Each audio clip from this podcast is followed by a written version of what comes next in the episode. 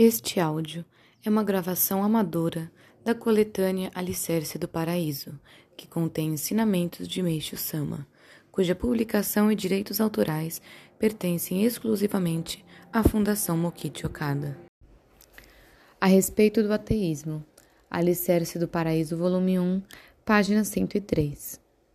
Quando se escreve sobre o ateísmo, parece ser regra geral desenvolver a argumentação partindo do ponto de vista religioso. Contudo, eu pretendo discorrer sobre esse tema sem tocar em religião, colocando-me na posição de ateu.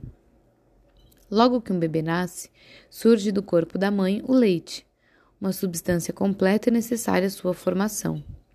Por meio disso, a criança cresce normalmente, e quando nascem os primeiros dentes, os pais oferecem-lhe alimentação adequada à mastigação. Assim, ela vai vencendo várias fases de seu desenvolvimento, até atingir a idade adulta.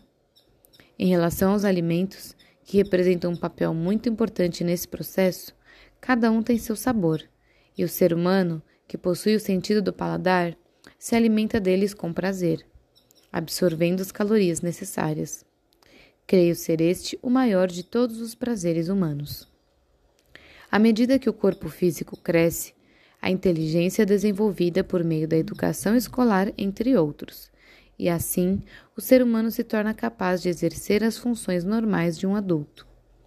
Surgem-lhe então diversos desejos, despertando nele a sede de conhecimento, orgulho, competitividade e inventividade. Também vêm à tona os desejos físicos, como os prazeres mundanos, o namoro e outros. Dessa maneira, por meio da alternância dos sofrimentos e alegrias e da interação da razão e do sentimento, o ser humano reúne as condições de um ser superior e torna-se apto para participar da vida social. Escrevi em linhas gerais sobre o curso da vida humana desde o nascimento até a vida adulta. Consideremos agora a grande natureza. Tudo que existe no universo é criado e desenvolvido pela força da grande natureza. Os fenômenos naturais, visíveis ou não, a atividade dos astros, a alternância das estações do ano e as variações climáticas, bem como os animais, os vegetais e os minerais, que possuem relação direta com a vida do ser humano. Esta é a própria imagem do mundo. Observando a natureza de forma serena e objetiva, e sem ideias preconcebidas, qualquer pessoa, a menos que seja desprovida de sensibilidade, fica sem palavras, embevecida com seu encanto. A natureza é dotada de mistério profundo e, e insondável. Ninguém pode deixar de pensar nas questões como: quem criou este mundo tão magnífico e com que propósito? Infinito é o céu que contemplamos e desconhecida é a sua extensão. Como se apresenta o centro da Terra? Qual a temperatura do Sol e da Lua? Qual o número certo de estrelas? O peso exato do globo terrestre? O volume da água dos oceanos? Questões dessa ordem são inumeráveis. Quanto mais pensamos, mais ficamos abismados com o movimento ordenado dos astros, a formação da noite e do dia, o fenômeno das estações do ano, a divisão do ano em 365 dias, a evolução de todas as coisas, o progresso ilimitado da civilização e etc.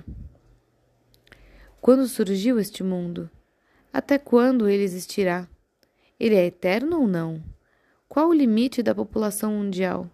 E o futuro da Terra? Tudo permanece envolto em mistério. Todas as coisas e seres estão em eterno movimento, sem a mínima falha ou atraso, obedecendo a uma ordem estabelecida. Ainda nos deparamos com questões como: por que viemos a este mundo e que papel devemos desempenhar? Até quando poderemos viver? Voltaremos ao nada após a morte ou existe o desconhecido mundo espiritual onde iremos habitar em paz? As reflexões sobre o assunto nos deixam ainda mais confusos, permanecendo na obscuridade. Dizem os budistas, a realidade é um vazio e o vazio é uma realidade. Não há outro qualificativo senão dizer que o mundo é uma existência vasta, ilimitada e infinita. Com a pretensão de desvendar este mundo misterioso, há milhares de anos, o ser humano vem empregando todos os meios, principalmente os estudos. Entretanto, só uma pequena parcela é conhecida, permanecendo o restante em mistério. Isso demonstra a insignificância da inteligência humana em relação à grande natureza. A expressão vazio e silêncio, também citada pelos budistas, mostra isso. A vaidade humana, em sua tola presunção, excede-se a ponto de querer subjugar essa mesma natureza. Sábio é aquele que, antes de mais nada, procura, procura conhecer a si mesmo, submete-se a ela e participa de suas bênçãos.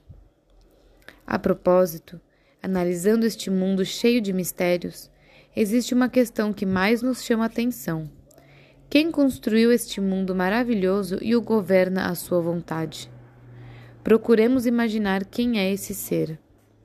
Um lar é governado pelo chefe da família, um país pelo rei ou presidente. Logicamente, neste mundo também deve haver um protagonista. E quem poderia ser senão aquele que é chamado pelo nome de Deus? Não encontro outra conclusão. Por conseguinte, negar a Deus significa negar o próprio mundo e a própria existência dos ateus. Tal lógica não permite dúvidas. Se alguém não a compreende, coloca-se em um plano semelhante ao dos animais, que são destituídos de sonem e inteligência. Tal pessoa poderia então ser considerada um animal com forma humana. A maior prova disso é que o ateísmo gera criminosos cujos pensamentos e atos, em sua maioria, são animalescos. Minha missão é extirpar das pessoas essa característica fazendo-as evoluir ao nível de verdadeiros seres humanos. Em outras palavras, tudo isso significa empreender a reforma do ser humano, e a condição básica para tal é a derrota do ateísmo. 6 de janeiro de 1954